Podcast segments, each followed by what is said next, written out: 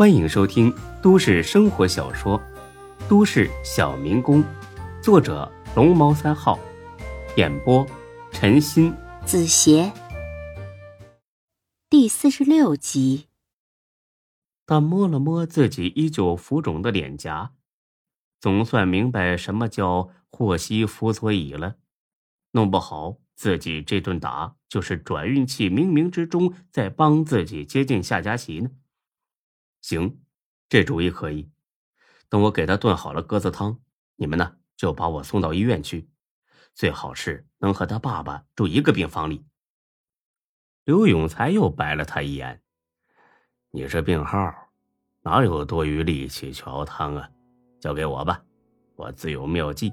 你回家收拾收拾，只等着安心住院就行了。”孙志问他有什么妙计，刘永才就是不肯说。我告诉你啊，才哥，你要是拿这事开玩笑，我绝对轻饶不了你。哎，可以开除我都行，但是啊，我现在就不能告诉你，因为你演技太差。现在和你说了，你肯定要露馅。见刘永才这么有把握，孙志也懒得再问。那我回家睡大觉了啊！今天晚上天黑之前，我就要住到中心医院里边，而且呢。还要夏佳琪对我好感倍增，哼！要是敢出一点纰漏，哼哼哼！孙志神气万分的走了。刘永才呢，也洋洋得意的接过砂锅涮了起来。只有李欢心里不踏实，他问：“才哥，志哥脸上就这点伤，一看就是几天前的，就靠这个去入院？那怎么着啊？不然你打他一顿？”欢子呀，欢子，孙志是上学上傻了。你好歹混了这么多年了，你当医院是慈善机构啊？啊，你只要敢住，人家就敢收，管你有没有病呢。李欢一想，嗯，也是这么个理儿。前一段时间他扭了脚，去医院检查，医生还建议让他住院观察呢。后来气得他把这个无良医生臭骂了一顿，自己上药店买了几贴膏药，几天就全好了。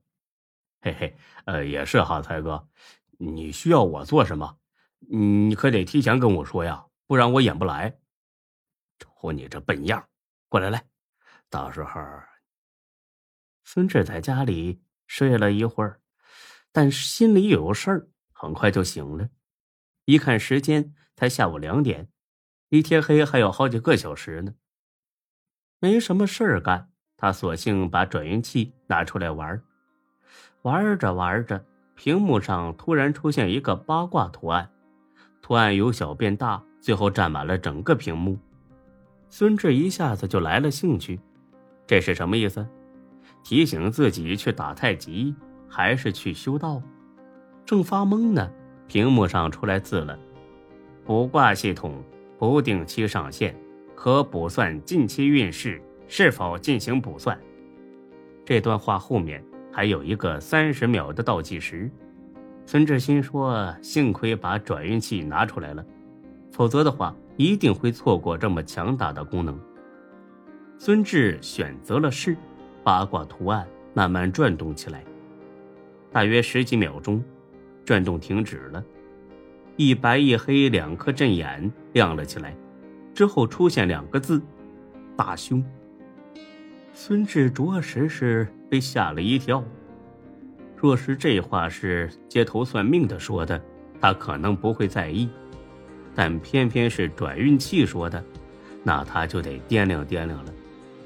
他相信转运器不会骗自己，毕竟从一穷二白到现在，那全部都是转运器的功劳。虽然这只是一个冷冰冰的机器，但是在孙志的心里，已经是把他当成好朋友了。屏幕上的字慢慢散去，恢复了正常，但是孙志心里久久不能平静。大凶，什么事儿才能算得上是大凶呢？翘辫子，至少也得是翘辫子。被车撞死，掉河里淹死。和人发生争吵，被活活打死。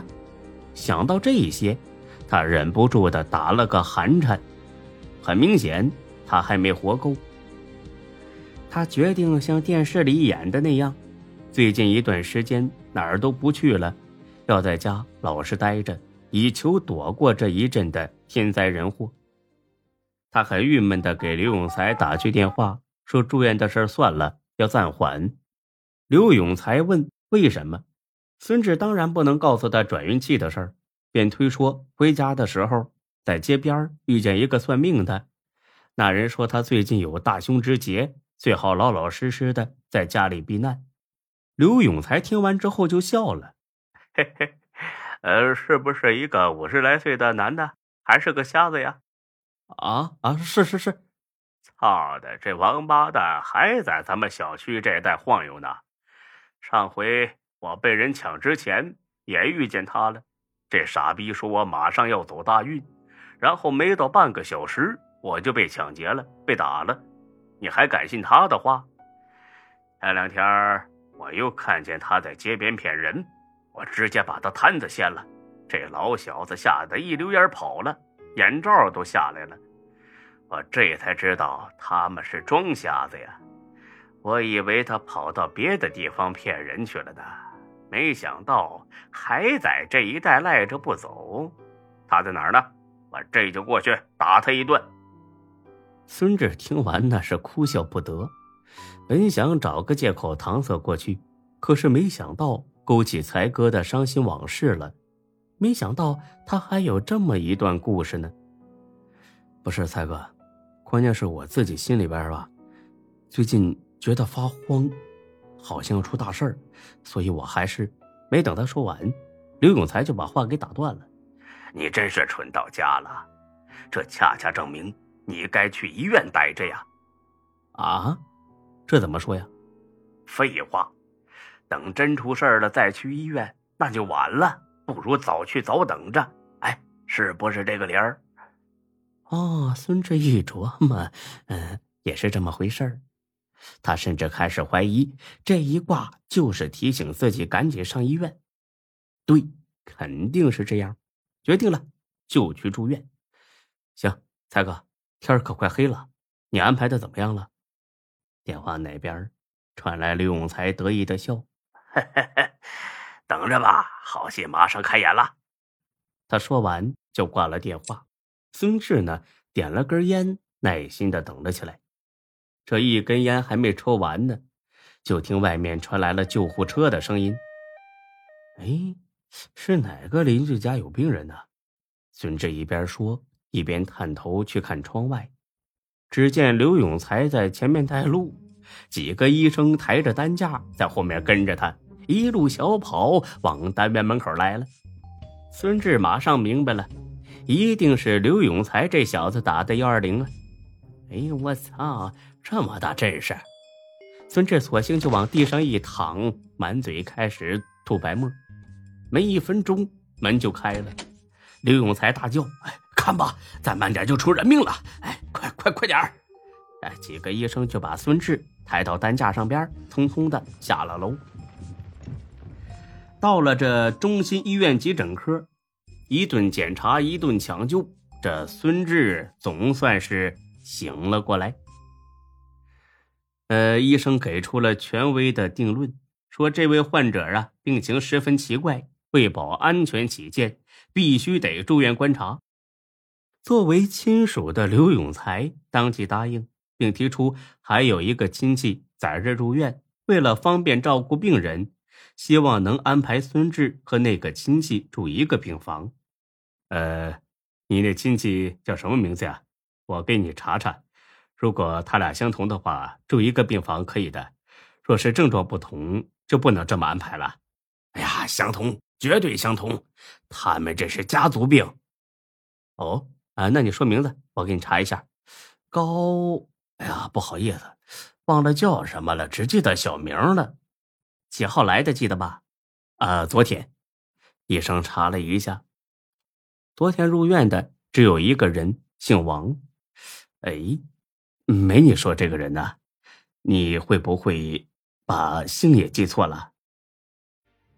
本集播讲完毕，谢谢您的收听。欢迎关注主播更多作品。